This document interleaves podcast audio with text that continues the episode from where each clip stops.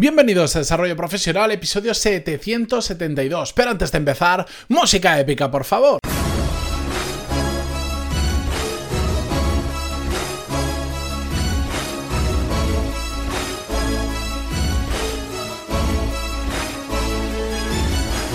Muy buenos días a todos y bienvenidos un lunes más a Desarrollo Profesional, el podcast donde hablamos sobre todas las técnicas, habilidades, estrategias y trucos necesarios para mejorar cada día en nuestro trabajo. Antes de comenzar el episodio de hoy, muchas gracias por estar eh, una semana más pero sobre todo una semana tan especial como esta, que estamos pues, todos un poco liados entre cosas que hay que hacer para cerrar el año, fiestas, vacaciones, días por medio locos y tal. Bueno, pues agradece mucho que estéis al otro lado, incluso esta misma semana. Si lo estáis escuchando más adelante, pues también se agradece que lo estéis escuchando. De la forma que sea, gracias por estar ahí, que no me cansaré de decirlo. Dicho esto, vamos con el episodio de hoy. A mí hay una frase que, me gusta utilizar en ocasiones contadas, pero que incluso yo creo que en el podcast alguna vez le he dicho, que es la de despide rápido y contrata cuando duela. Que el sentido viene a ser cuando alguien no vale mm, y sabes que no vale, no lo alargues porque solo va a generar problemas para ti y para esa persona. Y también cuando vayas a contratar, realmente hazlo cuando sea estrictamente necesario, porque hoy vamos a hablar sobre los problemas que se generan cuando tenemos equipos sobredimensionados. De la primera parte de Despide Rápido ya hablamos en el episodio 577. Episodio con el mismo título, Despide Rápido. Pantaloni.es barra 577 número y llegáis directamente por si no lo habéis escuchado. Pero vamos a concentrarnos en la segunda parte mm, de la frase. Bien, dice, contrata cuando duela. ¿Por qué? Bueno, Vamos a ver, esto os lo cuento vivencia propia que, recuerdo cuando trabajaba en el mundo de la restauración. Uno de los grandes problemas que hay es como otros servicios de cara al público que la, cuya, cuya, cuya demanda no es estable en el tiempo en la gran mayoría de casos, es decir, tú haces una previsión, me hacen falta eh, tantas personas para atender el restaurante hoy, porque mm, como todo, cuando haces las cosas bien, pues no tienes la misma gente trabajando, por ejemplo, un sábado por la noche, que es cuando más suelen trabajar, en una gran mayoría de restaurantes, pues que igual un lunes por la noche, que no suele ser un día fuerte vas ajustando el horario de la gente para hacer coincidir que cuando más demandas crees que va a haber, mejor dicho, más gente haya trabajando. Bueno, esto es una cosa en restauración bastante compleja si lo quieres llevar al, milímetro. ¿Por qué? Porque siempre hay imprevistos que son imposibles de prever, como la propia palabra dice. De hecho, hace eh, ayer mismo estuve en un restaurante que no habían tenido en cuenta, por ejemplo, que se ve que en, en ese restaurante tenía un cine cerca y mm, se ve que los sábados es un está dentro de un centro comercial y se ve que bueno pues ese centro comercial es como muy de semana de gente que trabaja en la zona y va a comer ahí y en fin de semana no funciona tanto y menos un sábado a mediodía. Pero no habían tenido en cuenta de que había un pase especial de que habían reservado un cine entero todas las salas para hacer un pase especial con la inauguración de Star Wars al que me invitaron y no sé qué historia. Qué pasó que salimos todos de golpe mm, a las dos y media de ver la película y de repente todos los restaurantes se llenaron porque había un montón de gente y en el que entramos nosotros pues se notaba que era evidente, también que yo voy con ojo experto en esos temas, pero evidente que les había pillado el toro, que no le habían tenido previsto. ¿Por qué os cuento todo esto? No vamos a hablar de restauración ni vamos a hablar de cómo crear horarios, vamos a hablar de equipos sobredimensionados. Y toda esta pequeña introducción os la quería contar porque yo recuerdo que cuando estaba en el mundo de la restauración, muchas ocasiones em, lo que se nos pedía desde los restaurantes era que pusiéramos más gente, que no llegaban, que no llegaban, que no llegaban. Cada vez que con mi compañero de operaciones, que últimamente lo menciono mucho en el podcast, pero bueno, bajábamos a los restaurantes, eh, esta persona que en operaciones, eh, que controlaba mucho, sabía mucho de lo que hacía, porque de hecho venía de una de las grandes cadenas internacionales donde las operaciones se llevan al milímetro, él siempre se lo explicaba, le decía, vamos a ver por qué necesitáis gente y vamos a descubrir qué, qué procesos no se están haciendo bien y por lo tanto estáis invirtiendo más tiempo del necesario y por eso necesitáis más personas. No dudo que no necesitéis más gente, pero igual no es por la cantidad de clientes que hay, sino porque no estamos haciendo las cosas correctas a nivel operativo. Él le enseñaba a hacer las cosas bien, como sabía que se tenían que hacer, y de repente ya no hacía falta más equipo. ¿Qué pasaba? ¿Cuál era el problema? Que si no hacías ese análisis de decir, vamos a ver qué está pasando para que me pidan más gente y si tienen razón o hay que mejorar cosas y realmente no hace falta.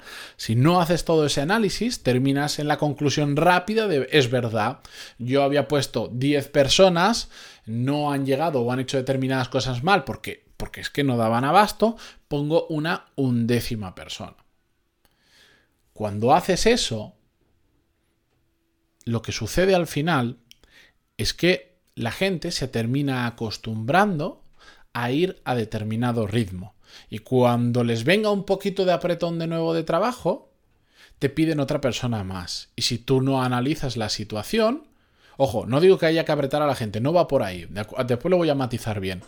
Pones una otra persona más, la gente se acostumbra a un nuevo ritmo de trabajo y así sucesivamente. Y de repente tienes una estructura, un equipo sobredimensionado que va a medio gas.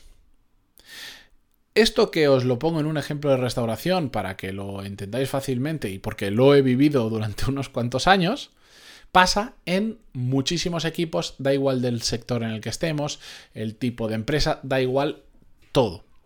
Muchas ocasiones, cuando no sabemos o por no sabemos bien cómo funciona el trabajo, no sabemos qué está haciendo la gente exactamente, dónde están esos errores o esas improductividades a la hora de trabajar, tendemos a, bueno, vale, metemos otra persona. Te dice, no, es que igual si tuviésemos un becario, la famosa frase, si tú tuviese un becario conmigo, eh, podríamos hacer más. Y metes el becario. Y después el becario se termina convirtiendo en trabajador de la empresa. Pues oye, yo que me alegro. Y después ese que era becario y se ha convertido en trabajador, te pide otro becario porque así no sé cuánto.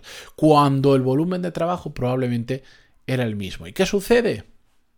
Que de repente todo el mundo baja el pistón, pero eso, que ya es un problema grave, porque lo hemos dicho en muchas ocasiones, todos nos acostumbramos a un ritmo de trabajo. Si el ritmo de trabajo es muy bajo, puede que empecemos muy fuerte, pero al final unos y otros se terminan acostumbrando y todos vamos a ese nivel. Y cuando viene un poquito de apretón, la gente explota porque está acostumbrado a ir en tercera y de repente le pides que vaya en quinta.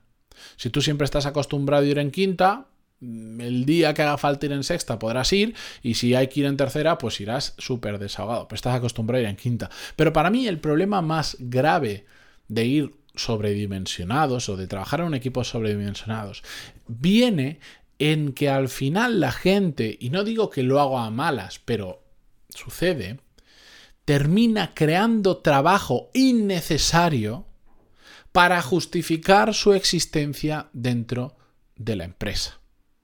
Y entonces es cuando empezamos a perder el foco de lo que es realmente importante.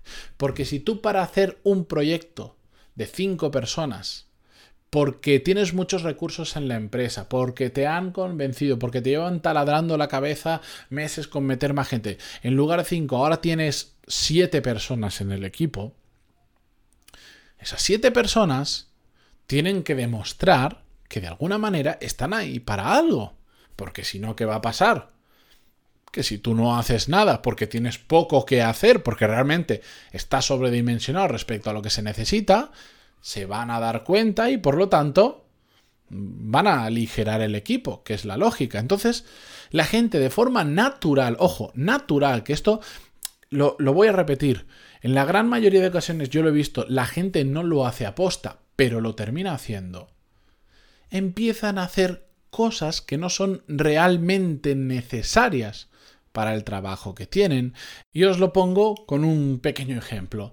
Imaginaros que para llevar la contabilidad, no sé por qué utilizo siempre el tema de la contabilidad, pero es que me salen muchos ejemplos de ahí. Para llevar la contabilidad somos eh, tres personas en la empresa. Eh, para hacer X tareas. Y bueno, pues como hemos pasado un momento de más trabajo o porque la gente se ha ido apoltronando un poco, dice, bueno, oye, ¿y si metemos, te, tengo una oferta de una beca de una universidad que me traen a un chaval que quiere aprender, joven, lo que sepa, y lo ponemos y después te lías y, como, como es gratis, la tendencia de mucha gente es decir, pues claro, que entre otra persona y entra otro becario, otra becaria más, ¿y qué pasa? Como de repente hemos pasado de ser tres personas a ser cinco, aunque no todas rindan igual por la experiencia, etcétera, empezamos a pensar, oye, ¿y, si nosotros siempre em, las facturas las, las escaneamos y lo guardamos en una carpeta en, la nube por si cualquier cosa, bueno, porque la ley te obliga a guardarlas durante no sé cuánto tiempo antes de poder deshacerte de ello ahora que podemos, que tenemos tiempo, vamos a hacer, además de guardarlo online, eh, de guardarlo en la nube, vamos a guardarlo eh, físicamente en carpetas. Y lo que vamos a hacer, ya que, bueno, tenemos facturas antiguas, cuando lo hacíamos solo, solo en físico y no lo pasamos a online, lo que podríamos hacer es reordenar las antiguas y crear un sistema que ahora imaginaros, que no esté ordenado solo por año, sino que además esté ordenado por, por año y por tipo de proveedor. Ah, muera, pues muy interesante porque así cuando lo busquemos, bla, bla, bla, puedo seguir todo el tiempo que queráis. Y sí, sí, te pones a hacerlo y es un trabajo, te pones a ordenar la contabilidad para atrás y alucinas lo que puedes llegar a hacer. Y la gente puede llegar a decir, uff, pues mira, quiero que esto lo hagas antes de que termine el año. Y la gente apretadísima, trabajando un montón. De repente dices, ostras, éramos tres, ahora somos cinco y es que vamos más apretados que nada, ¿eh? la gente se vuelve loca. Pues es que igual necesitamos que esos becarios se conviertan en trabajadores para que estén más horas, porque es que no llegamos. Y si te pones a pensar, Dices, ¿pero qué estáis haciendo? No, es que estamos reordenando, pero ¿eso qué nos aporta? No, porque así, si lo tenemos todo en la nube y podemos buscarlo, por ejemplo, en Google Drive, puedes buscar mm, como si fuese Google, ¿qué demonios, para qué demonios necesitamos que esté ordenado en papel con un sistema de años, proveedores y no sé qué historia? ¿Para qué? ¿Sabéis para qué? Porque la gente ha tenido que empezar a justificar las horas que pasa en la empresa, de forma consciente, de forma inconsciente, voluntaria, involuntariamente, eh, con maldad o sin maldad, me da igual. Eso pasa en un montón de equipos de trabajo. Por eso contrata cuando duela, la, segunda parte de la frase, es decir, cuando realmente tienes muy claros cuáles son tus objetivos, estás machacando para hacer las tareas que son realmente importantes y empiezas ya a sufrir porque te estás dejando cosas importantes, ojo, importantes de lado porque no llegas, entonces es cuando tenemos que plantearnos meter a otra persona. Si simplemente porque tenemos becarios, porque la empresa va muy bien, porque el amigo de no sé quién quiere, por cualquier cosa, podemos meter más gente solo por meter, no lo hagáis, porque la gente se acomoda, la gente se apoltrona y la gente se empieza a inventar trabajo que no es necesario para hacer las cosas bien y por lo tanto los equipos empiezan a convertirse en improductivos. Y después vienen las sorpresas, después vienen los sustos, porque de repente llega alguien con dos dedos de frente y empieza a analizar lo que se está haciendo y dice, pero si aquí me sobra la mitad de gente. No, si tenemos mucho trabajo, sí, sí, tenéis mucho trabajo, pero es que la mitad no sirve de nada. La mitad del tiempo que le dedicáis no sirve para nada relacionado con los objetivos de la empresa. Esto pasa muchas veces. Yo tengo amigos que son consultores de estas super mega consultoras top que cuando les encargan proyectos de entrar en una empresa y decir, oye, mm, empezad a revisar procesos que creemos que aquí hay algo raro, se encuentran con esto mm, prácticamente a diario porque es un mal muy extendido. El me hace falta alguien, me hace falta alguien, lo he escuchado un montón de veces y no muchas realmente hacía falta alguien. Otra cosa es que seas improductivo, que no estés haciendo lo que tienes que hacer o que quieras ir más tranquilito en tu trabajo. Que ojo, yo lo entiendo, pero mm, genera problemas. Así que si tenéis un equipo cada vez que escuchéis que os digan, oye, es que nos falta meter una persona, podríamos incorporar a... Revisad primero que todo lo que se está haciendo sea realmente importante, que los procesos se siguen, que las operaciones sean las correctas, que la gente es productiva, antes de dar el paso y meter a una persona que probablemente no sea necesaria. Con esto yo me despido hasta mañana, espero no haberle fastidiado a nadie el, el previo a la Navidad. Pero bueno, muchísimas gracias por estar ahí, por vuestras valoraciones de 5 estrellas en iTunes, vuestros me gusta y comentarios en iVoox y descansad. Hasta mañana.